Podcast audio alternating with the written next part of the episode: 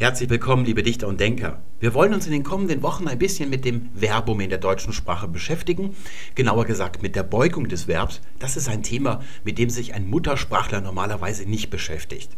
Er saugt ja die Verbformen mit der Muttermilch in sich auf und dann beherrscht er sie. Es kann allerdings vorkommen, dass wenn er einen Text schreibt, dass er an einem Verb hängen bleibt, so wie man mit dem Ärmel an der Türklinke hängen bleibt. Da wirbelt es einen herum und man fragt sich, hm, ich habe zwei Verbformen im Kopf, welche ist denn da wohl die richtige?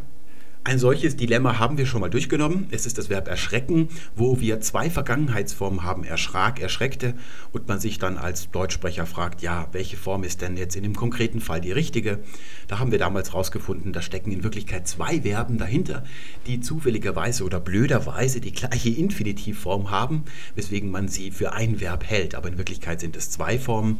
Es gibt noch eine Reihe von anderen Verben und da haben uns Zuschauer im letzten Jahr eifrig Fragen geschrieben zum Beispiel er fragt und er frägt. Das Fragen, das ist ohnehin ein sehr mysteriöses Verb, auch was die Vergangenheit anbelangt. Da haben wir fragte und frug. Da fragen sich auch viele, was ist denn da jetzt die richtige und was die falsche oder sind beide irgendwie richtig? Ist die eine älter als die andere? Was hat es damit auf sich? Oder zum Beispiel, ich sandte oder ich sendete. Da gibt es zwei Formen, beide sind irgendwie gängig, aber welche soll ich nehmen, wenn ich jetzt einen ganz tollen Text schreibe zum Beispiel? Oder auch nutzen und nützen, da haben wir eine Grundform, einmal mit Umlaut und einmal ohne.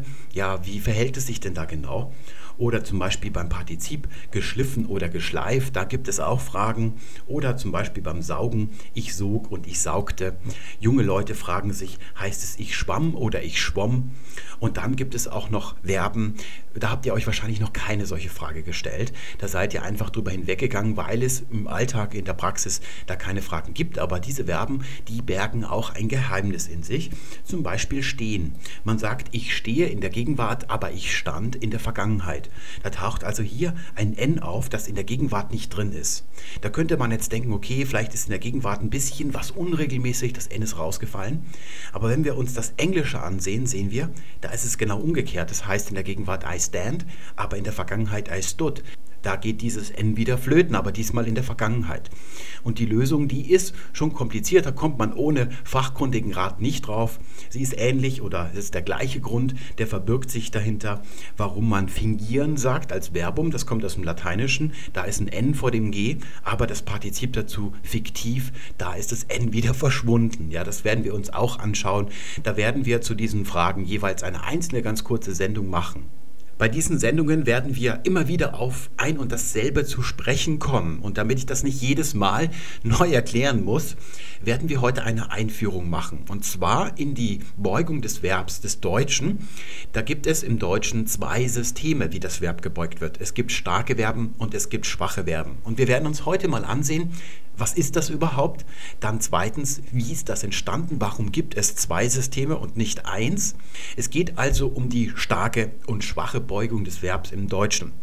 Ein Verbum des Deutschen gehört entweder zur einen Gruppe oder zur anderen Gruppe. Es kann also nicht tagesaktuell hin und her wechseln. Ganz selten ist das nur möglich und zwar in einer Zeit, wo so ein Verb sich von der einen Gruppe löst und in die andere Gruppe übertritt. Und da kann es also sein, dass eine Zeit lang Doppelformen existieren. Aber normalerweise gehört ein Verbum entweder zur einen oder zur anderen Gruppe. Die starke Beugung der Verben, die ist dadurch gekennzeichnet, dass sich der Vokal in der Wurzel dieses Verbs verändert. Das sehen wir am Schwimmen. Da haben wir ein I in der Grundform und auch in allen Formen der Gegenwart. Also ich schwimme, du schwimmst, er schwimmt. Auch die, das Partizip der Gegenwart schwimmend oder die Befehlsform schwimme doch, die haben alle ein I. Aber wenn wir dann in die Vergangenheit wechseln, da verändert sich dieser Vokal. Aus dem I wird ein A. Ich schwamm, du schwammst, er schwamm, wir schwammen, ihr schwammt, sie schwammen.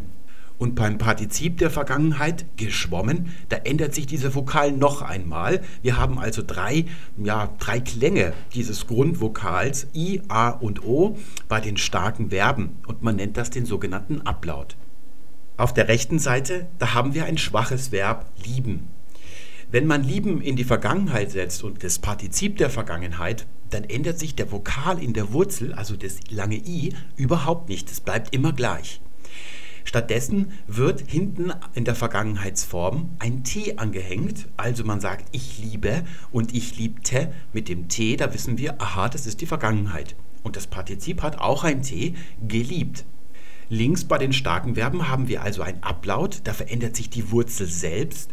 Und rechts, da haben wir ein Suffix, also eine Endung oder ein Formans nennt man das, also ein, ja, ein Flexiv, das hinten an den Stamm angehängt wird. Und dann kommt nochmal die Endung hinten dran. Und das sind die Erkennungszeichen für die Vergangenheit. Man nennt es auch das sogenannte Tempuszeichen. Die Vergangenheit der starken Verben erkennt man an diesem Ablaut, an der Veränderung des Wurzelvokals. Die Vergangenheit von schwachen Verben erkennt man daran, dass hinten ein T angehängt wird. Dieses Doppelsystem ist eine Erfindung der germanischen Sprachen. Das ist erfunden worden, als die Germanen noch eine einzige Sprache, also urgermanisch nennen wir das, so haben wir es rekonstruiert, gesprochen haben. Und es ist dann in allen germanischen Sprachen später zu finden, und zwar bis heute. Alle germanischen Sprachen, die heute noch gesprochen werden, die haben nach wie vor diese Unterscheidung in starke und schwache Verben. Selbst das Englische hat noch starke Verben. Die Vergangenheit von to swim lautet nicht I swimmed, sondern I swam. Und das Partizip lautet nicht swimmed, sondern swam. Man fragt sich, warum gibt es zwei Systeme? Also was soll das? Das sind ja zwei Standards. Und normalerweise ist es ja so, wenn irgendwas Neues erfunden wird und es gibt dann ein, zwei, drei Standards, wie zum Beispiel als die Videokassette erfunden worden ist, da kann ich mich noch dran erinnern, da gab es VHS, dann gab es Betamax und Video 2000. Und Video 2000 hat als erstes dran glauben müssen. Kurz danach war auch Betamax verschwunden. Und wer ein bisschen später als ich geboren ist, der versteht unter Videokassette nur noch VHS. Etwas anderes gibt es nicht. So ähnlich war es auch bei der Blu-ray-CD. Da gab es ursprünglich noch einen zweiten Standard vor wenigen Jahren. Aber der ist so schnell verschwunden, dass ich mich gar nicht mehr an den Namen erinnern kann. Das ist also normalerweise der Gang der Dinge, dass wenn es mehrere Standards gibt, dass man dann einen auserkürt als den einzigen und die anderen verschwinden von der Bildfläche. Und die Frage ist, wenn diese Unterteilung zwischen starken und schwachen Verben schon so alt ist, also zum Beginn des Germanischen zurückgeht, wieso sind diese Standards dann nicht irgendwie in Konkurrenz zueinander getreten und warum hat sich nicht einer durchsetzen können? Schauen wir uns mal an, wie dieses Doppelsystem überhaupt entstanden ist. Also warum haben sich die Germanen das ausgedacht? Denn älter als die Germanen ist dieses System nicht. Man findet es nicht in nicht-germanischen Sprachen des indogermanischen Sprachgebiets, also zum Beispiel im Slawischen, im Lateinischen, im Griechischen, im Keltischen. Dort findet man keine Unterscheidung zwischen starken und schwachen Verben. Es ist so, dass sich die Germanen etwas dabei gedacht haben. Es liegt ein Sinn in der Unterscheidung zwischen starken und schwachen Verben. Und kurioserweise wirkt dieser Sinn heute immer noch, allerdings im Verborgenen. Das tut er ohnehin, aber heute wird er auch noch verhüllt durch die ganzen Publikationen, die man sich kaufen kann als Deutschsprecher, wo man also um Rat sucht, also Sprachratgeber oder Grammatiken. Es wird dort nämlich immer behauptet, dass die starken Verben irgendwie unregelmäßige Verben werden und die schwachen Verben, das sind regelmäßige Verben. Oder man findet etwas, ja, schon avancierteres, wie hier bei Thomas Steinfeld. Die Unterscheidung heißt es dort zwischen starken und schwachen Verben stammt von Jakob Grimm. Stark sind die älteren und häufig gebrauchten Verben aus dem indogermanischen Fundus, während die schwachen Verben eine Errungenschaft der germanischen Sprachen sind und aus anderen Wortklassen abgeleitet werden können. Da drängt sich mir eine Frage auf. Es muss ja Menschen gegeben haben, die sich diese schwache Beugung irgendwann mal ausgedacht haben. Das sind also wirkliche Menschen gewesen, die eine wirkliche Sprache gesprochen haben. Wie sollen die denn auf die Idee gekommen sein oder warum sollten sie überhaupt auf die Idee gekommen sein, diese neuen Verben nicht mehr stark zu beugen, sondern sich etwas völlig andersartiges, nämlich dieses Suffix t auszudenken? Wenn man dieser Erklärung hier Glauben schenken möchte, dann muss man ein Motiv dafür finden. Und man muss dann auch noch ein zweites Motiv finden, nämlich den Grund, warum sie dann die alten Verben nicht auch nach der neuen Art und Weise gebeugt haben. Warum gibt es im Deutschen heute nicht nur ausschließlich schwache Verben? Denn man muss sich vergegenwärtigen, die starken Verben die gibt es seit 3000 Jahren. Die haben sich 3000 Jahre lang durch die Zeit gerettet. Und zwar in allen germanischen Sprachen. Nirgendwo sind sie ausgestorben. Das ist eine Frage, die sich Herr Steinfeld, der ist irgendwie Oberfeuilletonist bei der Süddeutschen Zeitung, nicht gestellt hat. Er hat das einfach so übernommen, wie es eben einem ins Auge sticht. Neben dieser ersten ja, methodologischen Frage oder besser einem Einwand gibt es aber auch Belege, die uns diese, diese Sichtweise hier anzweifeln lassen. Und da nehme ich mal ein Verbum, das ist kneten. Das wird heute schwach gebeugt, aber im Mittelalter hat man das noch stark gebeugt und zwar so. Knetern, ich knat, wir knatum und geknetern, das ist das Partizip. Man hat im mittelalterlichen Deutsch in der Vergangenheit noch zwischen den Singularformen und den Pluralformen unterschieden. Die hatten einen jeweils eigenen Ablaut. Der ist dann zusammengefallen im Neuhochdeutschen, nur damit ihr euch nicht wundert, warum es hier vier Stammformen gibt. Im heutigen Deutsch reicht es ja, wenn man drei weiß. Ich habe dieses Verbum aus einem guten Grund gewählt, denn wir haben es schon mal erwähnt. Und zwar damals, als wir über das Sinnmachen gesprochen haben. Wir haben herausgefunden, dass dieses Verbum oder dieses Wort erfunden worden ist von Leuten, die gar keine Indogermanen waren, nämlich den Alteuropäern den Leuten, die hier schon Jahrhunderte, Jahrtausende gelebt haben, als die ersten Indogermanen angeritten kamen. Das ist also kein urindogermanisches Wort und wir sehen, in den frühen germanischen Sprachen ist das stark flektiert worden. Wir können also damit schon den ersten Teil dieses zweiten Absatzes widerlegen.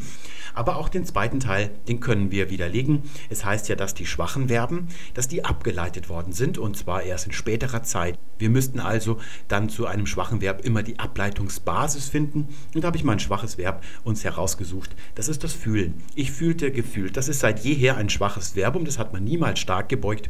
Und da wird es der Herr Steinfeld schwer haben, mir zu sagen, wovon dieses schwache Verb abgeleitet worden ist. Tatsächlich sind das nicht nur rare Gegenbelege, sondern es ist wirklich so, dass ein Großteil der starken Verben, also ein gutes Drittel, das gilt ja für den gesamten Wortschatz des Germanischen, der ist nicht indogermanisch. Also das ist ähm, nicht nur ein einzelnes Verbum, das ich mir jetzt hier zusammengeklaubt habe, sondern es gibt da eine ganze Reihe von, die also diese Theorie hier widerlegen. Das Szenario, das hier skizziert wird, das ist fundamental falsch. Es sind einzelne Elemente drin, die durchaus stimmen. Was falsch daran ist, ist die Annahme, dass eines dieser beiden Systeme, nämlich das der starken Verben, älter wäre, also weiter in die Vergangenheit zurückreicht und dann in einer Übergangsphase von einem neuen System ersetzt worden wäre. Dieser Gedanke, der ist fundamental falsch. Von dem müssen wir uns gleich verabschieden. Wenn man also keine Ahnung hat und nicht vom Fach ist, also kurz gesagt ein Journalist ist. Äh, ich weiß nicht, woher diese Annahme kommt der Journalisten, dass sie glauben, sie könnten eine Sache kurz nachrecherchieren oder kurz nachdenken und dann sagen, wie es gewesen ist.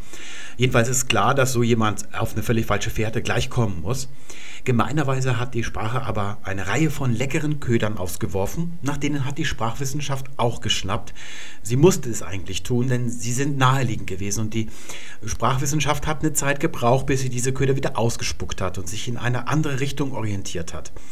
Einer dieser Köder ist der Ablaut, also das Werkzeug, mit dem die starken Verben die Zeitform bilden. Zum Beispiel hier auf der rechten Seite, ich helfe, ich half, geholfen. Da sehen wir, das ist das Mittel, mit dem die starken Verben zum Ausdruck bringen, ob diese Zeitform Vergangenheit ist, Partizip der Vergangenheit oder ob es Gegenwart ist, also nicht Vergangenheit.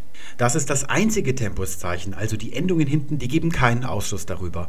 Das sieht zwar hier so aus, aber im Ganzen gesehen ist das nicht der Fall. Nur dieser Ablaut und bei den schwachen Verben dieses angehängte T, das sind die einzigen Indizien und nach denen beurteilen wir als Sprecher und als Hörer des Deutschen, ob es sich um Vergangenheit oder Nicht-Vergangenheit handelt. Und diesen Ablaut, den gibt es nicht erst seit gestern, den gibt es schon im Urindogermanischen, also einige Jahrtausende vor unserer Zeit, die früheste Stufe, bis zu der wir zurückblicken können. Da ist der Ablaut schon eine sehr prägende Eigenschaft, ein striking Feature könnte man sagen. Es gibt eine Grammatik des Urindogermanischen, mehrbändig, die wurde vor einiger Zeit mal von den Koryphäen der Indogermanistik aufgeschrieben und da haben sie so zusammengetragen, was so das Wissen ist, auf das sich alle irgendwie einigen können, ohne dass sie sich gleich gegenseitig verprügeln.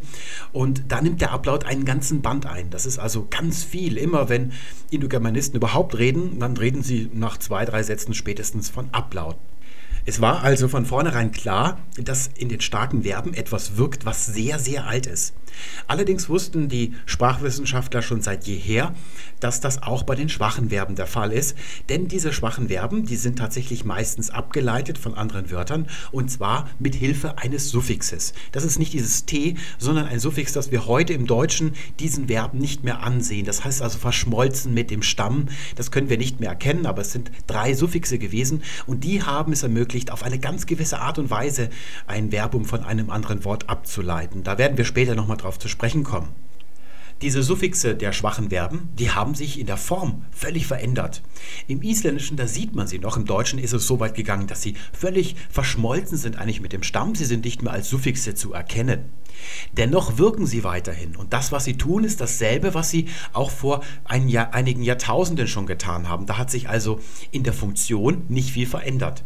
Beim da ist es genau umgekehrt. Das ist so ein bisschen so wie beim Teflon. Da müssen wir uns mal den Mythos vorstellen, irgendwelche NASA-Wissenschaftler entwickeln einen Schutzpanzer, irgendeinen Stoff, mit dem man eine Raumstation vor kosmischer Strahlung oder so schützen kann. Und dann kommt einer auf die Idee, mal eine Pfanne damit zu beschichten. Und so hat das Teflon eine völlig neue Daseinsberechtigung bekommen, nämlich als Pfannenbeschichtung. Genauso ist es beim Upload abgelaufen. Der sieht heute auf der rechten Seite, ich helfe, ich half geholfen, noch genauso aus wie früher. Hier sehen wir eine altgriechische Kaskade von Deklinationsformen des Wortes Vater.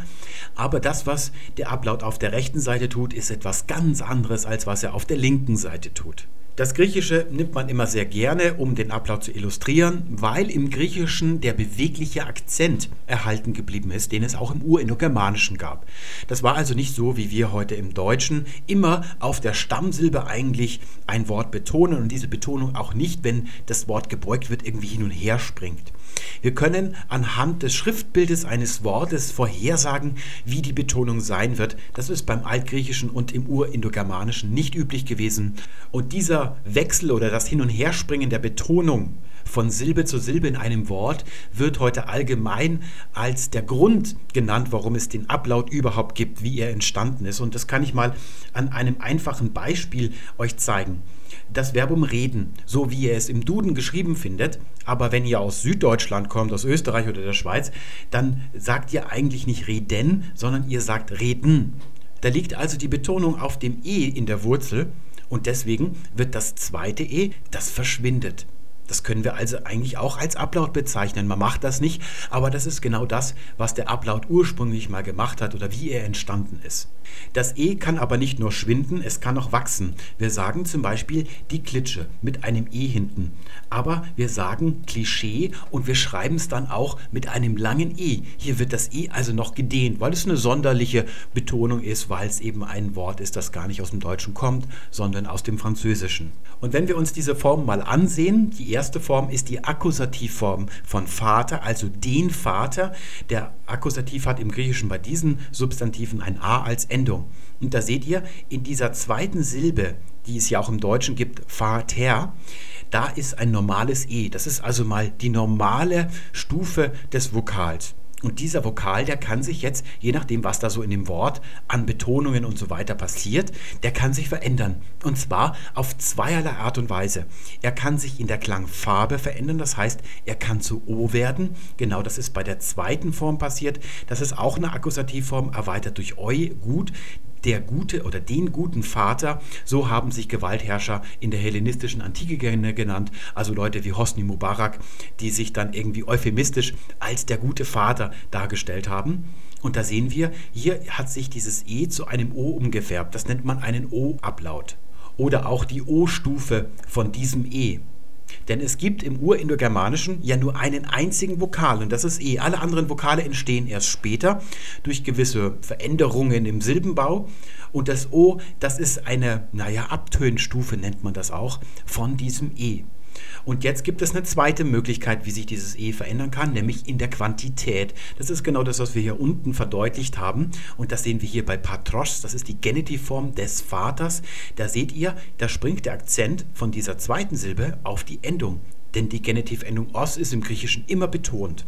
Und weil die Betonung jetzt wegrückt von dieser Silbe, schwindet dieses E. Das nennt man dann auch die Schwundstufe oder die Nullstufe. Und in der nächsten Form, pater, das ist die Grundform, also der Nominativ, so wie das Wort im Wörterbuch steht, der Vater.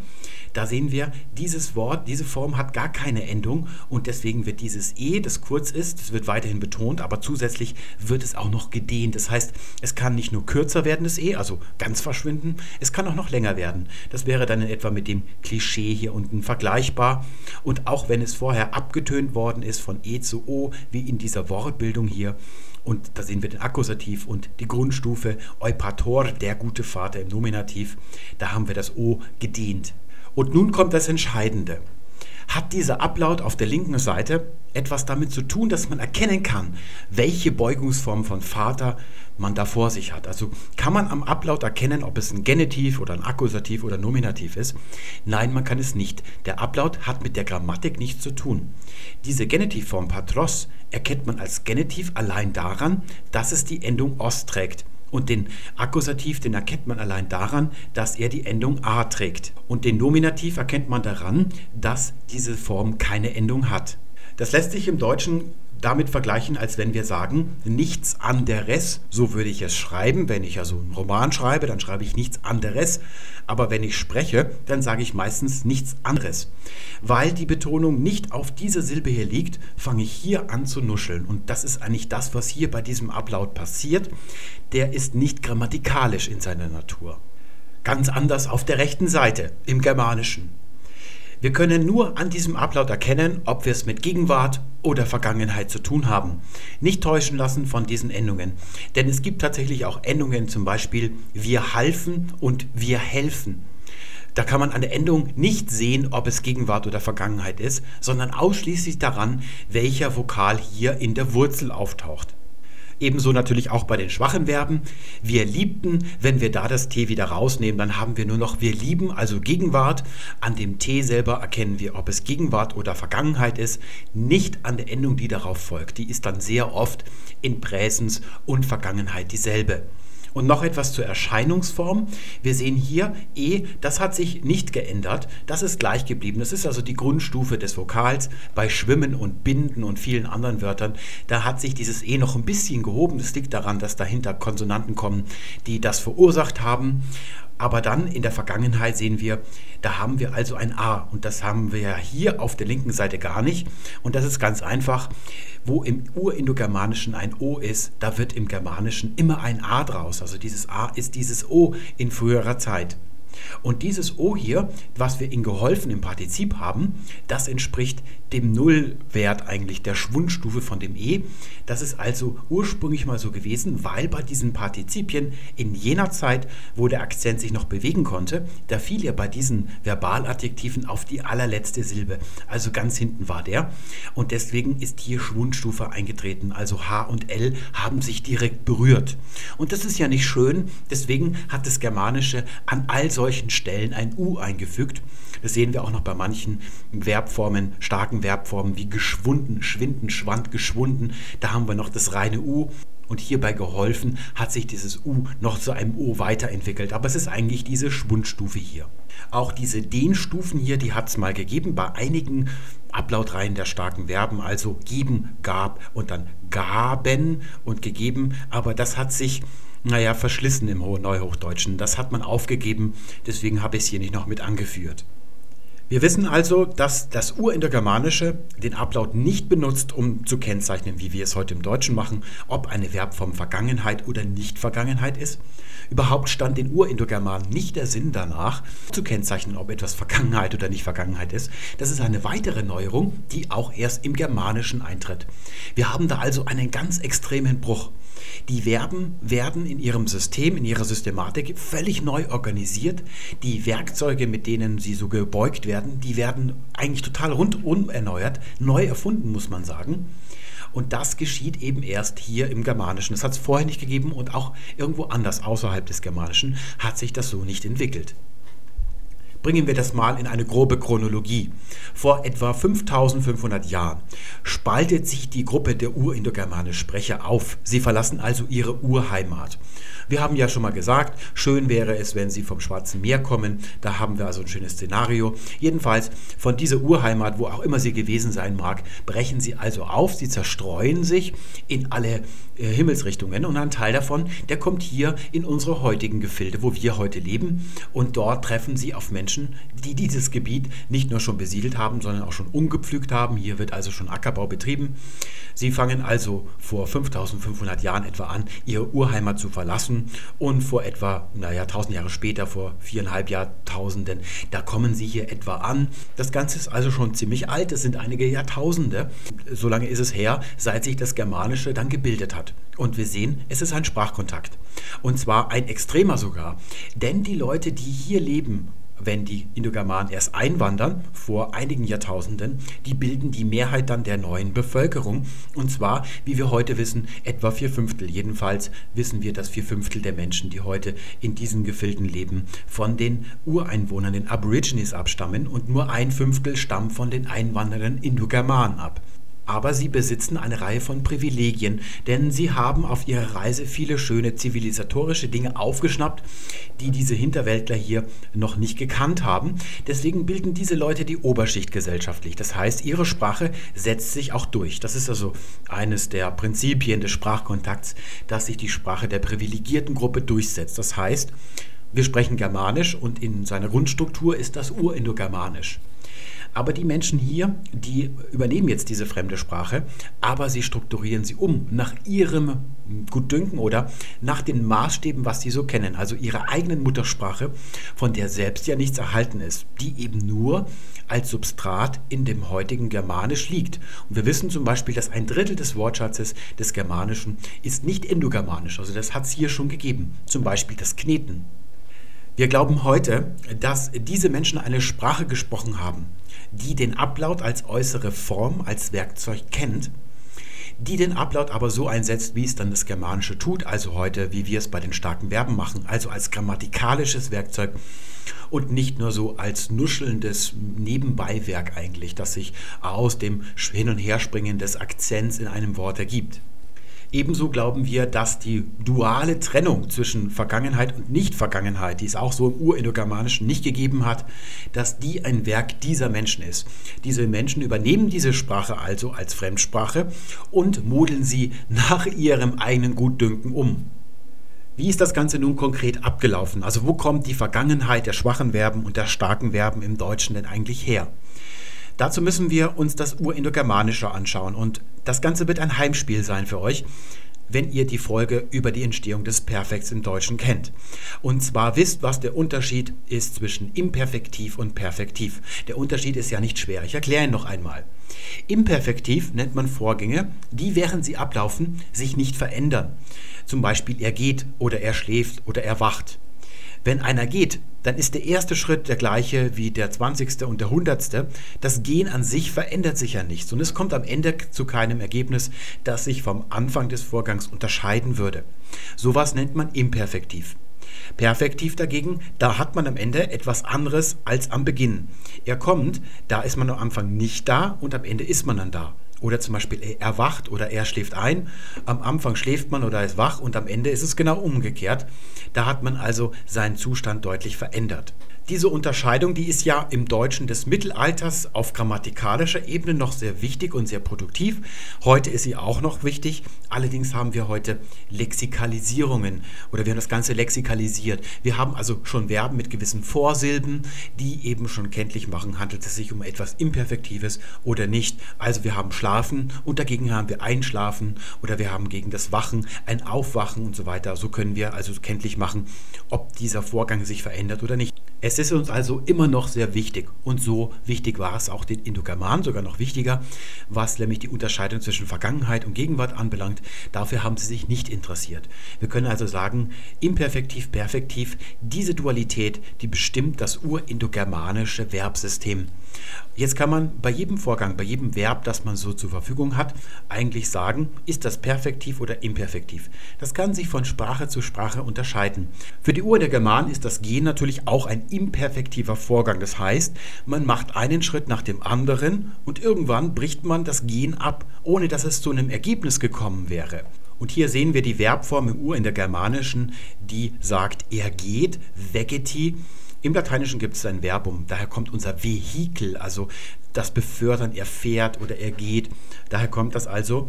Und da sehen wir, das Entscheidende ist erstmal das T, das an diese Wurzel weg angehängt wird. Und da seht ihr, hier haben wir ein E in der Wurzel. Etwas anderes ist kaum möglich. Also ein A oder ein U können wir da nicht finden im Ur in der Germanischen. Und dieses E, das ist eben betont. Und hier hinten haben wir das T, das sagt, es ist dritte Person. Also er oder sie geht. Das ist genau dasselbe T, das wir hier oben haben. Zusätzlich haben wir noch ein I hinten dran. Dieses I, das ist in den germanischen Sprachen genau wie in vielen anderen Sprachen geschwunden. Also auch im Lateinischen sagt man ja zum Beispiel vivit und nicht viviti oder amati oder man sagt also amat. Und dieses I bedeutet also hier und jetzt, also jetzt gerade wird gegangen. Man nennt diese Verbform Präsens. Und Präsens ist immer imperfektiv, also etwas Dauerhaftes. Ja, es wird nicht irgendwas erwirkt, es ist nicht perfektiv. Das wäre dann die Entsprechung oder der Ahn unseres Wortes, er kommt. Das würde man im Urindogermanischen so bilden, egwemt. Gwem ist die Wurzel, von der unser Kommen kommt. Auch das lateinische venire kommt daher.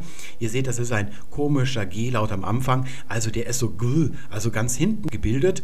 Und die Germanen, die haben dieses G hier rausgenommen und das W dann im Laufe der Zeit vergessen. Und die Römer, die haben das G weggetan und haben das W gesprochen. Deswegen heißt es Venire. Diese Aoristform entwickelt sich schon sehr früh zu einer Vergangenheitsform. In vielen indogermanischen Sprachen wird da später die reguläre Vergangenheitsform draus werden und das hat folgende Bewandtnis. Eigentlich hat Präsens und Aurist, das hat nichts mit Gegenwart und Vergangenheit zu tun. Das entwickelt sich unter der Hand, also sekundär daraus, dass perfektive Vorgänge eigentlich den meisten Teil der Handlung in die Vergangenheit rücken. Und das können wir uns hier so bildlich illustrieren. Ich habe jetzt mal hier eine Bahn aufgezeichnet mit einem Startpunkt und einem Endpunkt. Wenn ich sage, er kommt, also zum Beispiel Hans kommt, dann muss dieser Hans vom Startpunkt Nummer 1 loslaufen und bewegt sich immer weiter auf das Ziel zu. Das ist also der Zielpunkt. Und an diesem Punkt steht der Sprecher. Also der sagt, er kommt. Und der hier, der wartet, wie Hans also losläuft. Der kann ihn hier noch nicht sehen und Hans läuft immer weiter auf das Ziel zu. Und irgendwann hier, wenn Hans auf die Zielgerade eingebogen ist, da sieht dann der, der Hans erwartet, der also sagt, er kommt, der sieht ihn und erst in diesem Moment sagt er, ah, ich sehe Hans, er kommt. Das heißt, wenn dieser Satz oder wenn diese Verbform so gesagt wird, dann ist der meiste Teil des Kommens, der ist schon vollzogen. Er liegt also in Bezug auf diesen Zeitpunkt, wo das gesagt wird, schon in der Vergangenheit. Bei imperfektiven Vorgängen, die also auf der linken Seite das Präsens bilden, ist das natürlich nicht so. Wenn Hans nicht kommt, sondern schläft, dann schläft er, er schläft, er schläft. Das ist alles immer ein Jetzt, ein Hier und Jetzt. Ob er vor einer Minute schon geschlafen hat, spielt bei dieser Aussage keine Rolle. Es wird auf den jetzigen Moment Bezug genommen.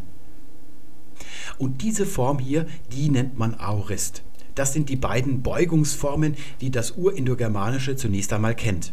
Wenn ein Vorgang an sich imperfektiv ist, wird er also natürlicherweise wie Präsens gebildet und wenn er perfektiv ist, dann bringt er ein Aurist hervor, aber kein Präsens. Das war es eigentlich. Mehr gibt es im Urindogermanischen zunächst einmal nicht. Aber die Menschen, die sind ja nie damit zufrieden, was sie haben. Sie wollen immer noch mehr haben. Zum Beispiel wollen sie etwas Imperfektives perfektiv machen. Diesen Wunsch, den kennen wir schon aus unserem eigenen Mittelalter. Da konnte man also im Mittelhochdeutschen sagen, er saß. Das hat die gleiche Bedeutung wie heute, er saß. Oder in der Gegenwart, er sitzt. Wenn man allerdings sagen möchte, er setzt sich hin oder er setzte sich hin, also sich in den Zustand des Setzens begeben, aus diesem imperfektiven, dauerhaften Rumsitzen, also den Vorgang zu machen, dass jemand vom Stehen ins Sitzen übergeht, da hat man anders agiert im Mittelalter noch, als wir es heute tun. Wir sagen heute, er setzte sich oder er setzt sich hin und im Mittelalter hat man einfach die Vorsilbe G davor gesetzt. Die hatte nämlich die Aufgabe, solche imperfektiven Formen zu perfektivieren. Da sagte man, er gesaß oder in Gegenwart, er gesitzt. In der urindogermanischen Zeit hat man nicht die Vorsilbe G benutzt, die kennt man dort nicht. Man hat hinten ein Suffix S angehängt. Das sind die, ja, die Horde von S-Auristen, die in vielen indogermanischen Sprachen so rumschwirren. Falls ihr Griechisch gelernt habt, dann kennt ihr das. Das ist mittlerweile die normale Endung oder die, das Bildungssuffix für Auriste im Griechischen, auch im Lateinischen. Da gibt es eine Reihe von Vergangenheitsformen, die mit S gebildet werden. Zum Beispiel scribo, ich schreibe.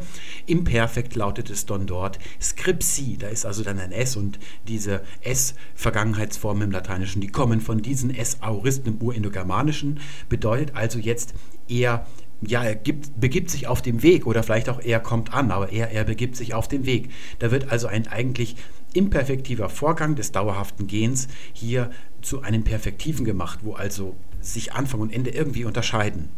Wir haben damals gesehen, dass der umgekehrte Wunsch, nämlich einen eigentlich perfektiven Vorgang in einen imperfektiven zu verwandeln, dazu geführt hat, dass man im Deutschen das Perfekt erfunden hat. Also nicht nur im Deutschen, in allen Sprachen Europas ist das eigentlich vor sich gegangen. Und genau dasselbe ist auch in urindogermanischer Zeit schon einmal passiert. Und zwar hat man hier tatsächlich eine Form gebildet, die wir auch ein Perfekt nennen, ist allerdings nicht der Urahn unseres heutigen Perfekts. Das kann ja nicht sein, wenn wir das Perfekt selber noch nochmal erfunden haben. Diese Form würde dann also, wenn ich hier das Kommen imperfektivieren will, würde dann also so lauten, wir sagen gwe gwome. Da sehen wir erstmal diese Wurzel gwem, die finden wir hier in gwom und dann passiert folgendes. Der erste Konsonant dieser Wurzel, der wird hier vorne nochmal wiederholt. Und damit das Ganze überhaupt auszusprechen ist, wird ein E dazwischen geführt. Man nennt das Reduplikation. Es gibt auch im Lateinischen Vergangenheitsformen, die durch Reduplikation noch gebildet werden. Das ist ein, ja, eine Erbschaft von solchen Formen hier. Zum Beispiel pendeo, ich hänge oder ich schwebe, das wird im Perfekt in der Vergangenheit im Lateinischen pependi. Und dann gibt es noch einen weiteren Unterschied zu diesen Formen hier. Ihr seht hinten an der Endung, das Perfekt im Urindogermanischen hat eigene Endungen. Die unterscheiden sich ganz dramatisch von den beiden Endungen, die die beiden Formen sich hier miteinander teilen. Also kein T, sondern ein E hinten dran. Was bedeutet diese Form nun? Wenn das hier er kommt bedeutet, also in ein Ergebnis mündet, wo jemand dann da ist, dann bedeutet das Perfekt, wenn das diesen Zustand imperfektiviert, dass hier jetzt in der Gegenwart das Dasein gilt. Also er ist in der Vergangenheit angekommen und jetzt ist er da. Gourmet bedeutet einer, der da ist. Er ist da. All das, was rechts ist, das wird im Germanischen aufgegeben. Das löst sich komplett auf. Nichts davon hat sich ins Germanische retten können. Äh, diese Form muss ich dann natürlich raustun.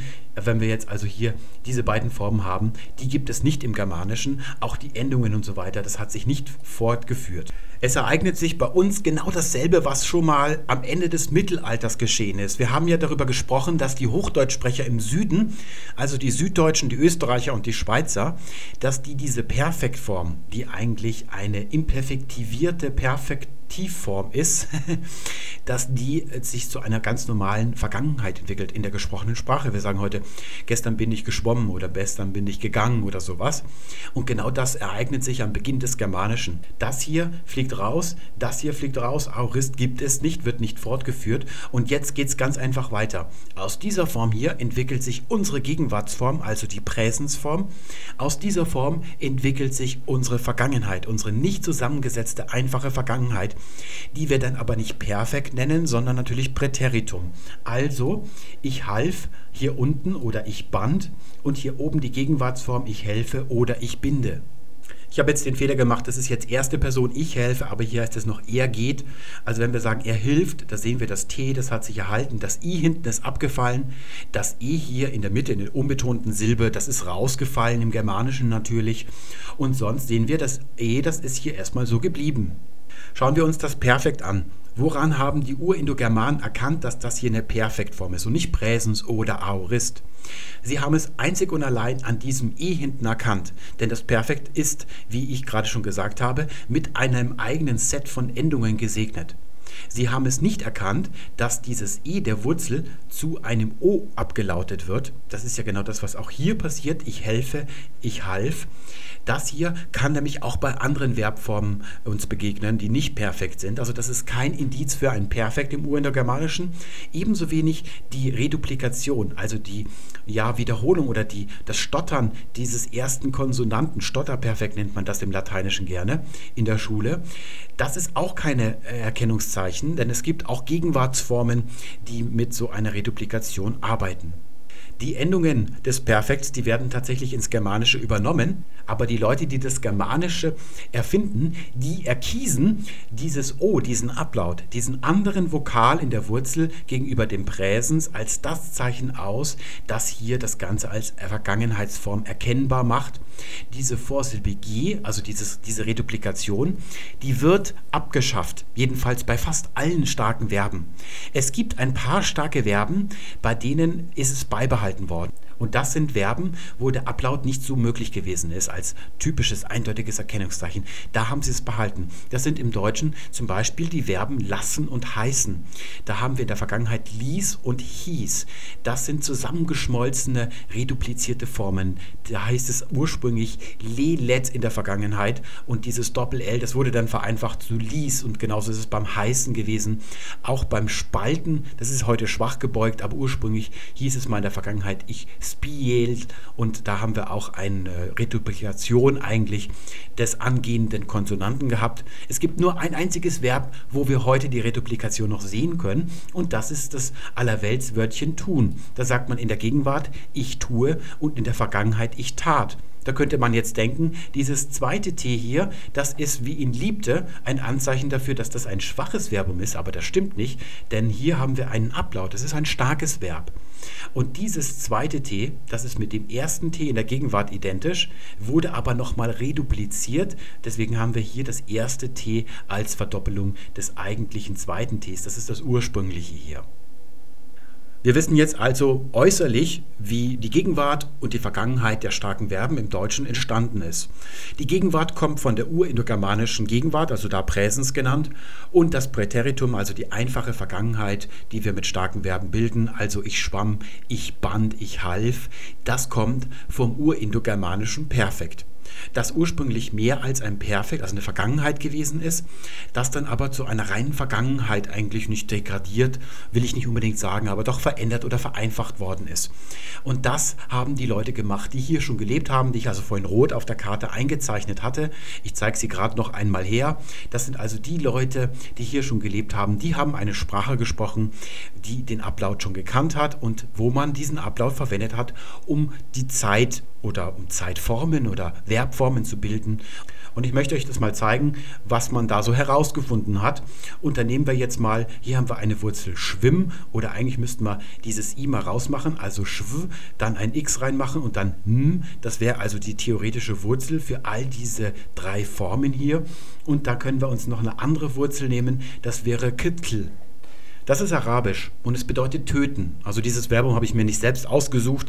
Das ist eigentlich ein, weil es besonders regelmäßig ist, das Verbum, das immer als Zitierverbum genommen wird in arabischen Grammatiken.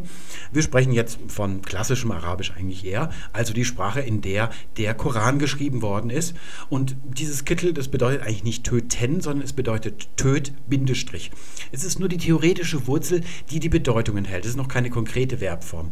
Die kann ich aber daraus bilden. Und wie mache ich das im Arabischen? Ganz einfach, indem ich zwischen diese drei Konsonanten, denn jede Wurzel im Arabischen besteht eigentlich zunächst einmal aus drei Konsonanten, die sogenannten Radikale genannt, und Verbformen entstehen, indem hier schöne Sachen dazwischen geklemmt werden. Dann zum Beispiel Yaktulu. Und da seht ihr QTL, was wir hier oben in der Wurzel haben, das ist hier noch drin, aber dazwischen ist ein U. Dann gibt es auch noch hier dieses Präfix ja und hinten noch ein u drangehängt. Das ist aber nicht wichtig. Wichtig ist dieses u. Denn dann können wir noch eine andere Form bilden, das wäre katala. Das sind beides Verbformen. Die eine ist imperfektiv und die andere ist perfektiv, also so ähnlich wie wir es gerade schon gehabt haben. Das gilt so im Arabischen auch. Und dieses Kittel, das wäre also so eine Art Schwimm mit einem X in der Mitte. Und so haben wir es hier auch. Da könnten wir hier auch X in die dazwischen machen. Da seht ihr, das sind die semitischen Sprachen. Da haben wir also auch den Grund, warum in der arabischen Schrift, ebenso in der hebräischen Schrift, warum Vokale dort nicht geschrieben werden. Man denkt sich ja, woher wissen die Leute denn, welche Vokale sie dazwischen sprechen müssen, zwischen den Konsonanten? Das ist ganz einfach. Jedes Wort hat hier so eine Struktur. Sie besteht aus drei Konsonanten, den Radikalen. Und man weiß, wenn man jetzt hier zum Beispiel eine Imperfektivform oder eine Perfektivform bilden will, ganz genau, welche Vokale dazwischen kommen. Das sind nämlich immer dieselben. Das geht im Deutschen nicht. Wenn wir zum Beispiel SNN irgendwie hinschreiben würden nur, dann könnte das Sinn sein, es könnte Sein bedeuten, äh, Sonne wäre noch möglich, all diese Dinge. Also da kann man nicht vorhersagen, welches Wort damit gemeint ist, wenn man die Vokale im Deutschen rauslassen würde, nicht schreiben würde. Im Arabischen und eigentlich in allen semitischen Sprachen ist das ganz leicht. Dieser Vergleich dient nicht nur der Veranschaulichung. Das ist tatsächlich das, was man annimmt. Wir wissen ja, dass Europa von orientalischen Ackerbauern besiedelt worden war. Ähm, das sind natürlich keine Arabischsprecher gewesen, aber wir wissen, dass die Leute eine Sprache mit dieser Struktur hier gesprochen haben bei der die Verbformen unterschieden werden nach den Vokalen, die zwischen die Konsonanten eingefügt werden. Und das ist genau das, was das Deutsche heute macht. Jetzt werdet ihr natürlich eine Sache einwenden und sagen, es mag ja sein, dass man im Arabischen aus QTL, dass da eben die Bedeutung nur von diesen drei Wurzelkonsonanten, Wurzelradikale nennt man sie auch, Radix, die Wurzel, äh, dass die die Bedeutung tragen und dass man aus dieser Wurzel vorhersagen kann, welche Vokale in diesen konkreten Verbformen eingefügt werden, sodass man sie gar nicht schreiben braucht, weil man sie sich denken kann. Aber im Deutschen ist das ja nicht möglich. Wenn ich jetzt hier mal die Wurzel von schwimmen nehme mit einem x in der Mitte, dann könnte ich ja schon nicht mal sagen, welcher Vokal in der Grundform dort steht, also ein i, das kann ich schon nicht vorhersagen, geschweige denn die beiden Vergangenheitsformen ich schwamm, geschwommen.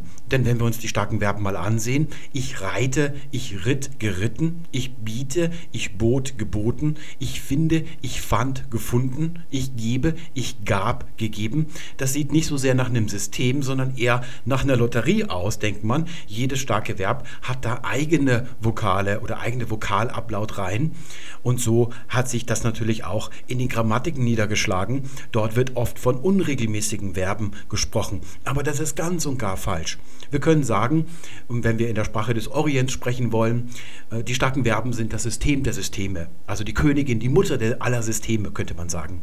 Also bis auf die deutsche Industrienorm gibt es eigentlich nichts, was annähernd so systematisch ist wie die starken Verben des Germanischen. Denn was ich euch vorhin demonstriert habe, das Verbalsystem des Urindogermanischen mit Präsens und Aurist und dann kommt nur noch das kleine Perfekt dazu, das sah ja jetzt ziemlich übersichtlich aus. Also dem konnte man eigentlich folgen. Aber in Wirklichkeit ist es so, dass es viel, viel, viel komplexer ist. So komplex, dass sich ein Indogermanist drei oder viermal am Tag fragt, warum tue ich mir das eigentlich an? Und genau das hat sich auch die Urbevölkerung von Europa gefragt, als sie diese neue Sprache aufs Auge gedrückt bekommen hat. Denn es gibt im Urindogermanischen nicht nur ein Präsens, sondern 20, 30, 40. Und es gibt nicht nur einen Aorist, sondern 20, 30, 40. Es gibt nicht nur ein Perfekt, sondern auch ein paar und viele andere Ableitungen und Spezialformen. Deswegen haben die Erfinder des Germanischen, also diese neue Bevölkerung von Europa, die durchmischte, die hat sich eben gesagt, wir vereinfachen das System ganz radikal. Und zwar so, dass diese Verben ein E in der Gegenwart haben und in der Vergangenheit haben sie ein A. Und diese dritte Form hier, die hat sich mehr so by the way ergeben. Die ist eigentlich nicht wichtig für das System der starken Verben, auch wenn das hier so aussieht, weil hier ja der Akzent auf der letzten Silbe gewesen ist, ist das immer hier geschwunden gewesen und das hat man dann irgendwann auch systematisiert. Aber eigentlich ist wichtig, dass wir hier E in der Gegenwart und A in der Vergangenheit haben und da hat man ganz viele, naja, ziemlich komplizierte Verbformen sehr, sehr stark vereinfacht und man konnte genau vorhersagen, wenn man ein E oder ein A gehört hat oder man konnte genau beurteilen, ist das Gegenwart oder Vergangenheit. Also das ist die Mutter aller Systeme. Dass es heute so aussieht, als hätte jedes starke Verb seine eigene, seinen eigenen Dreiklang an Vokalen, das liegt daran, dass das Deutsche sich lautlich natürlich auch im Laufe der Zeit weiterentwickelt hat. Dennoch ist es auch heute noch möglich, an der Grundform von so einem starken Verb, also zum Beispiel schwimmen, vorherzusagen, dass die Vergangenheit schwamm lautet und nicht schwomm oder schwemm oder so weiter. Da darf man sich also nicht von den Grammatiken des Deutschen täuschen lassen. Das Deutsche ist bei weitem nicht so kompliziert, wie äh, sein Ruf es ihm gerne nachsagt. Also das Deutsche gilt ja als schwer zu erlernende Sprache. Das liegt allerdings eher daran, wie das Deutsche präsentiert wird von Grammatiken und Deutschlehrern. Da möchte ich jetzt gar nicht weiter zu sagen. Aber ich werde eine der nächsten Sendungen diesem Thema widmen. Und zwar werden wir da die starken Verben, die Ablautreihen, die es da gibt, die werden wir durchgehen. Und werdet ihr sehen, das ist hochsystematisch in Wirklichkeit. Möglichkeit. Da braucht man gar nicht so viel auswendig zu lernen, wie das in der Praxis so üblich ist, wenn Ausländer Deutsch lernen. Bekommen da eine irre lange Liste an starken Verben mit Stammformen zugespielt, ja, äh, in der Hoffnung des Deutschlehrers, dass die Leute das auswendig lernen, weil er die Regel nicht erklären muss. Entweder weil er zu faul ist, aber wahrscheinlicher ist, dass er sie eben nicht verstanden hat, also dass er sie gar nicht kennt. Also der ist schon damit aufgewachsen, dass starke Verben irgendwie unregelmäßig werden. Aber in Wirklichkeit ist das natürlich überhaupt nicht der Fall. Die Germanen der ersten Stunde, die haben sich also ein wunderbares Power-System ausgedacht. Und das konnte jeder kapieren. Es war sehr einfach. Sie haben alle Wurzeln des Urindogermanischen genommen und gesagt, der Wurzelvokal ist in der Gegenwart E und im Präteritum ist er A und dann im Partizip ist er U. Und zwar haben wir hier die alte Schwundstufe, da ist also das E geschwunden und es wurde dann durch U ersetzt. Und da haben wir diesen wunderbaren Dreiklang, wo man sofort erkennen kann, mit welcher Zeitstufe man es zu tun hat. Hier bei dieser Wurzel Wend, das ist der Vorläufer unseres Windens, bedeutet auch schon dasselbe. Da hatten die Leute gleich das Spiel, denn da ist ja schon ein E in der Wurzel. Alles ist schön einfach, konnte man direkt den Dreiklang anwenden. Wo es ein bisschen komplizierter war, da hat man es so einfach wie hier gemacht. Und so haben sich diese Germanen der ersten Stunde durch den Wortschatz durchgefräst. Also sie haben hunderte von Verben abgearbeitet und dann haben sie plötzlich aufgehört. Und da gab es aber noch ein paar Verben, die sind übrig geblieben. Und das sind die heutigen schwachen Verben. Viele von den schwachen Verben, die es heute gibt, hat es damals natürlich noch nicht gegeben. Und man fragt sich, warum lauten die nicht ab in der Vergangenheit? Warum haben die so ein T dran? Wir wissen natürlich, das können wir jetzt schon sagen, dass die Erklärung von Herrn Steinfeld, die wir zu Beginn gelesen haben, überhaupt nicht stimmen kann. Er hat uns ja weismachen wollen, dass dieses System uralt ist und dass die Germanen der ersten Stunde sich gesagt hätten, ach, das mit dem Ablaut, das ist auch schon so ausgereizt, lass uns mal was Neues probieren. Zum Beispiel könnten wir mal ein T dranhängen in der Vergangenheit. So ist es natürlich nicht gewesen. Denn tatsächlich haben die Germanen der ersten Stunde sich dieses System ja gerade erst ausgedacht und daneben haben sie sich noch ein zweites ausgedacht. Das ist also das System der schwachen Verben. Und da fragen wir uns natürlich, warum zwei Systeme, wenn man das auch mit einem machen könnte? Es gibt ja heute eine Gesellschaft zur Stärkung der Verben. Die machen also alle schwachen Verben, beugen die wie starke Verben. Und das haben die germanisch Erfinder nicht gemacht. Und das hat zwei Gründe. Grund Nummer eins lautet, sie konnten es nicht. Grund Nummer zwei lautet, sie wollten es nicht. Fangen wir mit dem ersten Grund an. Man muss, äh, um ein Verb in dieses System zu zwängen, es so machen, dass es in der Grundstufe hier ein E hat, damit es in der Vergangenheit zu A werden kann. Das ist nicht bei allen Verben gelungen. Normalerweise haben die Erfinder des Germanischen dann versucht, die alte Reduplikation, also die Verdopplung des ersten Konsonanten anzuwenden und den Ablaut wegzulassen. So sind die Verben entstanden, die zur sogenannten siebten Ablautreihe gehören, also zum Beispiel lassen oder heißen. Da hat also die Vergangenheitsform lelot gelautet und diese Doppel-Ls, diese Verdopplung des Ls, die ist dann wieder zusammengeschmolzen, sodass wir heute lies haben. Ebenso auch Spalten, da hat man früher ich spiel gesagt gesagt. Also das waren ursprünglich zweisilbige Vergangenheitsformen, die dann zusammengeschmolzen sind. Heute sagte man schwach. Ich spaltete natürlich. Das ist also mal das erste Ziel von diesen Leuten gewesen, wenn sich der normale Ablaut nicht herstellen ließ. Aber offensichtlich sind die schwachen Verben nicht in die siebte Ablautreihe eingefügt worden, sondern es hat ein neues System sich ergeben, nämlich indem man dieses T in der Vergangenheit anführt. Und jetzt kommt der zweite Grund, sie wollten es nicht. Warum wollten sie diese Verben nicht ablauten lassen? Und das können wir uns an dieser Wurzel hier mal schön ansehen. Denn schon im Urindogermanischen gibt es die Wurzel Wend, von der können wir so ein Präsens bilden und auch ein Aurist und vielleicht auch noch ein Perfekt. Diese drei Formen können wir bilden. Aber natürlich gibt es noch mehr Wünsche oder mehr Dinge, die man ausdrücken möchte. Zum Beispiel möchte man aus einem Wend, das Winden bedeutet, eine Erweiterung, eine Ableitung bilden. Und die hat dann die Bedeutung, ich bringe jemand zum Winden, ich mache jemand winden. Darüber haben wir schon mal gesprochen. Das sind die sogenannten Kausative.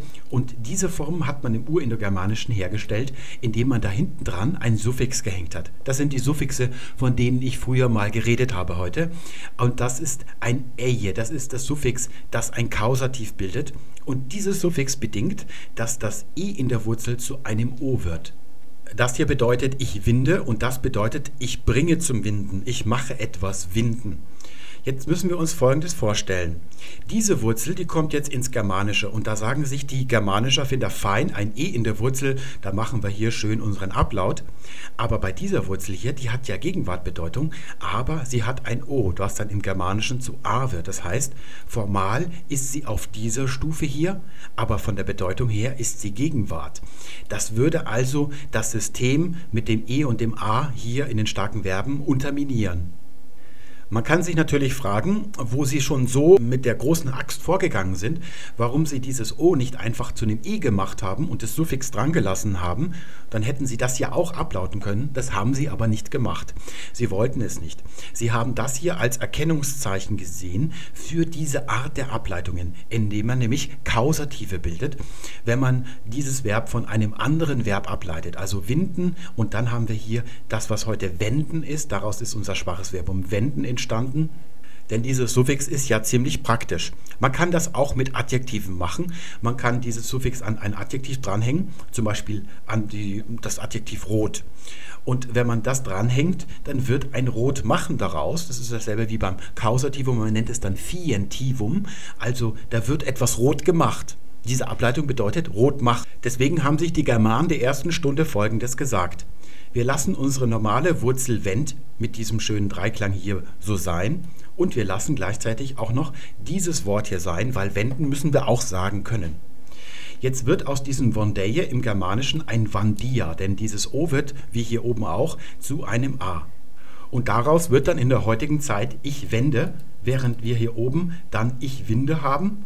Hier haben wir ich wand und da haben wir gewunden. So hat sich also ein Pärchen von zwei Verben ergeben. Aber in der frühen Zeit hier ist das Problem, dass man dieses Wort nur in der Gegenwart gebrauchen konnte. Man konnte keine Vergangenheitsform bilden. Denn die einzige Möglichkeit, Vergangenheitsformen zu bilden, ist ja der Ablaut gewesen. Etwas anderes kannte man noch gar nicht. Das ist natürlich auf die Dauer keine schöne Sache. Hier sehen wir uns mal so ein, ja, Kausativum ist es nicht, hier ist es ein Fientivum. Wir haben ein Substantiv oder ein Wort Zahl und da wird dieses ehe als Suffix, als Ableitungssuffix drangehängt. Aus Zahl wird also Zahl machen oder zählen oder erzählen, wie wir heute sagen. Das ist also der Vorläufer dieses Wortes und zwar in der ersten, zweiten und dritten Person. Ich zähle, du zählst, er zählt. Und da sehen wir, dieses O, das aus dem Indogermanischen kommt, wird ja zu A was dafür sorgt, dass man dieses Verbum nicht mehr ablauten kann. Man kann also noch keine Vergangenheit bilden.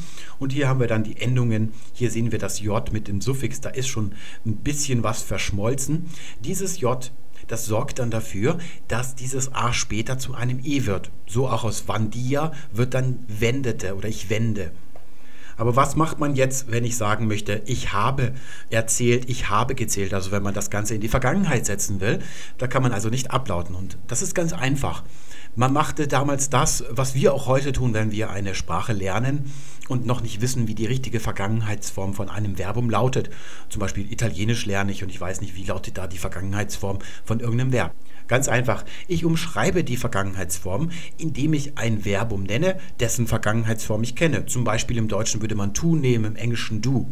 Man sagt also, ich tat zählen, wo man korrekterweise dann sagen würde, ich zählte. Und wenn man als Kind so spricht, das macht man ja gern, dann schimpft die Mutter und sagt, das heißt, ich zählte. Aber tatsächlich haben die Germanen das früher so gemacht, behelfsweise. Etwas anderes blieb ihnen ja gar nicht übrig. Sie haben also jetzt zum Beispiel, ich nehme mal die deutschen, die heutigen Formen, ich zähle in der Gegenwart gesagt und in der Vergangenheit haben sie gesagt, ich tat zählen. Sie haben allerdings das Hilfswort, mit dem sie die Vergangenheit erzeugten, nicht davor gestellt, sondern dahinter gestellt. Und jetzt seht ihr, wo das T herkommt der schwachen Verben. Es kommt vom Verbum tun. Es ist so, dass diese Formen hier zusammengeschmolzen sind und so wird dann hier raus ein Ich zählte. Das ist also eine schöne, einfache Geschichte, wie es zu diesem T in der Vergangenheit der schwachen Verben gekommen ist. Die sind also aus einer Periphrase, einer Umschreibung entstanden. Und tatsächlich hat sich dieses Paraphrasieren, dieses Umschreiben mit einer Phrase gelohnt. Denn es gab schon in der Frühzeit sehr viele solche abgeleitete Verben, also diese Kausative oder Fientiva. Und die gibt es eben heute noch. Und wir sehen, dass unser Verbsystem durchdrungen ist von diesen Verbpärchen. Auf der linken Seite seht ihr starke Verben oder Substantive oder Adjektive. Und davon gibt es schwache Verben. Die sind alle von diesen Wörtern auf der linken Seite abgeleitet worden, indem man dieses eje-Suffix hinten dran gehängt hat. Also vom Saufen wird durch dieses Suffix ein Ersäufen. Und da seht ihr, überall verursacht dieses Suffix, wo es nur kann, dann später den sogenannten Umlaut. Also diese Hebung von A zu Ä, von O zu Ö und von U zu Ü oder auch vielleicht manchmal manchmal von A zu E, also ohne A mit Doppelpunkt geschrieben, wenn es ein bisschen älter ist.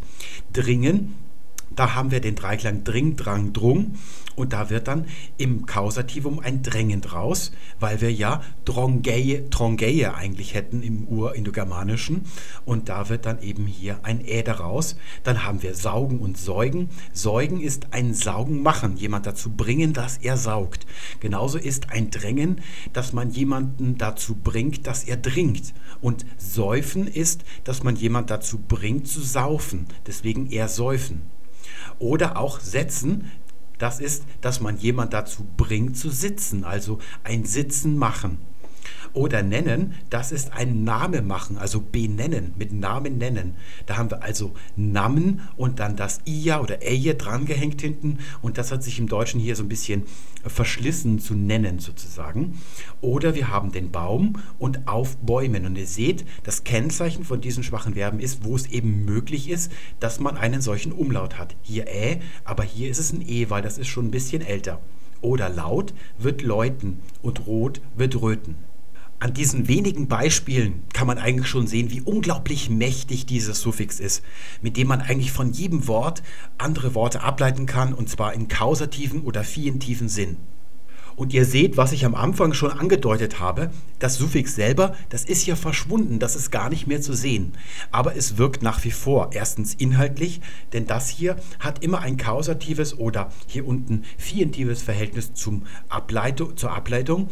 Und zweitens sieht man es indirekt dann noch durch diesen Umlaut, den wir hier überall finden, wo es irgendwie möglich ist. Da können wir gleich schon mal eins sagen, das ist wichtig für die Zuschauer, die Deutsch als Fremdsprache lernen. Wenn ein, eine Grundform von einem Verbum ein A, ein O oder ein U hat, dann kann es nicht so ein Kausativum sein, so ein schwaches Verb von dieser Güte hier. Denn dieses A wäre immer zu einem Ä umgelautet worden, ein O immer zu einem Ö und ein U immer zu einem Ü. Wenn also ein Verbum ein Au oder sowas hier, sowas hier hat, dann kann es nicht so ein Kausativum sein. Es kann dann nicht auf diese Art und Weise schwach gebeugt werden. Schauen wir uns noch ein weiteres Wort an, damit wir es ein bisschen in unserem Kopf reinkriegen, dieser Schema, was da so geschehen ist. Deik, das bedeutet im Urindogermanischen zeigen. Daraus kann man jetzt ein Präsens im Urindogermanischen bilden, wie wir das früher gesehen haben. Und da sehen wir dann aus so einer Form entwickelt sich zum Beispiel im Lateinischen dicit. Er zeigt, und zwar macht er das in dem Lateinischen mit Worten. Er sagt, heißt diese Verbform. Im Deutschen können wir das auch machen. Wir können diese Präsensform jetzt mal nach den Lautgesetzen des Germanischen weiterentwickeln. Aus D wird dann also T und das K wird zu einem Hauchlaut. Da hätten wir also ein Teiche und da wird dann im Deutschen Ziehhand raus. Und das ist dann im Neuhochdeutschen, aus diesem langen I wird im Neuhochdeutschen ein Ei, ein Zein. Ich zeihe ihn des Mordes. Und jemanden eines Verbrechens zeihen oder auch bezichtigen in einer Ableitung davon, das ist ja auch ein Sagen. Man sagt also, dass jemand einen Mord begangen hat. Da sehen wir also die Gemeinsamkeit zwischen lateinisch dicit und dem deutschen zeihen. Nun kann man im Indogermanischen hiervon natürlich wieder so ein Kausativum bilden und da müssten wir also das Suffix ä dranhängen und das e in der Wurzel zu einem o werden lassen. Und das würde dann nach den Regeln der Lautgesetze im Germanischen ein Teig A werden. Und da haben wir unser heutiges Zeigen daraus. Und weil das hier ein Kausativum ist, muss das Zeigen im Deutschen ein schwaches Verb sein. Es heißt, ich zeigte in der Vergangenheit, aber ich ziehe das ist die Vergangenheit von sein, als starkes Verb. Wenn das direkt nicht abgeleitet weiterentwickelt wird, entwickelt sich im Germanischen dann ein starkes Verb daraus. Wenn es so eine kausative Ableitung ist, muss im Germanischen hier so ein schwaches Verb daraus werden. Nehmen wir noch ein Verb. Es gibt nämlich nicht nur ein einziges Suffix, dieses eje, was kausativ oder fientiv bewirkt. Es gibt insgesamt drei. Und diese drei Suffixe, die werden dann zu drei Klassen von schwachen Verben. Also es gibt im Althochdeutschen noch drei Arten von schwachen Verben, die werden auch unterschiedlich gebeugt. Die sogenannte erste Klasse, das ist das, was aus diesem Suffix eje wird, diesem Kausativ-Fientiv-Suffix. Es gibt aber noch zwei andere. Und hier habe ich eine weitere urindogermanische Wurzel, wench oder wonch. Wench ist also dann das Präsens und das Wonch ist das urindogermanische Perfekt, woraus dann im Germanischen die Vergangenheitsform wird. Und da sehen wir, wird im Deutschen ganz einfach ein Gewinnen daraus. Ihr seht, dieses E wird immer gehoben zu einem I, wenn dahinter noch ein N kommt. Das ist also eine Regel mal. Und in der Vergangenheit aus dem O wird dann im Germanischen ein A, also gewann. Das ist das starke Verb. Und jetzt kann ich von dieser Wurzel wieder ein Kausativ bilden, also das E zu einem O ablauten lassen und dieses Suffix dran kleben, habe ich also wonch. Und da wird dann im Deutschen später ein Wort raus, das lautet gewinnen. Das klingt ein bisschen komisch. Das hat sich nämlich erst in jüngster Zeit noch mal ein bisschen verändert und heute ist das sogenannte Gewöhnen draus geworden. Und wir sehen wieder, das nicht abgeleitete Verbum, das wird stark gebeugt im Deutschen, das abgeleitete Kausativum wird schwach gebeugt, ich gewöhnte. Wir haben das auch im Isländischen, wenn ja sich an eine Sache gewöhnen. Und da seht ihr, hier im Isländischen, da ist dieses Suffix an dem J noch schön zu erkennen. Im Deutschen ist es nicht mehr zu erkennen, außer an diesem, naja, an diesem E-Umlaut, der dann zu O geworden ist später. Das ist aber nicht die einzige Ableitung. Es gibt ja noch ein zweites Suffix und das ist ein sogenanntes che, also ein Hauchlaut mit einem e dran. Und dieses E, das ist betont. Und das sorgt nach den Regeln des Ablauts im Urindogermanischen ja dafür, dass hier vorne genuschelt wird. Das heißt, dass der Vokal E, der fliegt ganz raus. Da haben wir so eine Schwundstufe. Und wir wissen auch schon, was die Germanen machen. Sie sagen also, das will ja wirklich keiner aussprechen so. Wir fügen da immer ein U vor dieses N ein, wenn das hier also die Mitte von so einer Silbe gelangt. Da hätten wir also im Germanischen ein Wune daraus. Und daher kommt unser schönes Wort wohnen. Das gehört etymologisch auch hierhin. Und das haben wir also im Althochdeutschen, sehen wir das noch sehr schön. Wohnen, da haben wir also dieses lange E. Das haben nur die Verben, die schwachen Verben, die auf dieses Suffix hier zurückgehen. Jetzt könnt ihr ja mal zu Hause überlegen, was diese Grundwurzel denn wohl bedeutet, wenn sich daraus Gewinnen, Gewöhnen und auch das Wohnen entwickelt haben könnte. Das ist ein schöner Rätselspaß für euch. Wir können aber derweil schon uns mal überlegen, was dieses che hier bedeutet. Das ist also ein Kausativum, Fientivum, sagt, dass das, was die Grundwurzel, die Ableitungsbasis bedeutet, Dazu wird das hier also gemacht. Also wenn das wench ist, dann heißt das hier zu wench machen, also woncheje. Und dieses che, das bedeutet nicht, dass man etwas zu etwas macht, sondern es bezeichnet, dass etwas sich als dauerhafter Zustand erstreckt. Das nennt man essiv, also von lateinisch esse sein, also ein Zustand, während fientiv etwas zu etwas machen. Da steckt also das lateinische Verb für werden drin in dieser Bezeichnung. Und hier sehen wir wohnen, das ist ja wirklich was Dauerhaftes, was Imperfektives. Das macht man gestern, heute und morgen, das Wohnen. Zu guter Letzt mal im Überblick die schwachen Verben. Es gab ursprünglich mal drei Arten von schwachen Verben. Heute gibt es sie nicht mehr. Und es gab drei, weil es drei Suffixe gegeben hat, die man aus dem Urindogermanischen ins Germanische gerettet hat. Es gab im Urindogermanischen noch viel mehr. Warum es diese drei sind, das wissen wir nicht genau. Wir haben also das erste Suffix, das bildet die sogenannte erste schwache Klasse. Das ist dieses eje-Suffix, das bildet vor allem Kausativer oder Fientiver, haben wir gerade gesehen. Es können auch mal intensiver sein oder iterativer. Intensiver, das sind Intensivierungsbildungen, also dass man diesen Vorgang sehr energisch schildert oder iterativer, dass also der Vorgang sich in sich immer wieder dauernd wiederholt und dann ergibt sich daraus eine längere Strecke. Das kann auch mal durch dieses Suffix ausgedrückt werden und durch dieses J kommt es eben dazu, dass das Verb in seiner Beugung stark beeinflusst wird. Wir haben hier also das Zählen.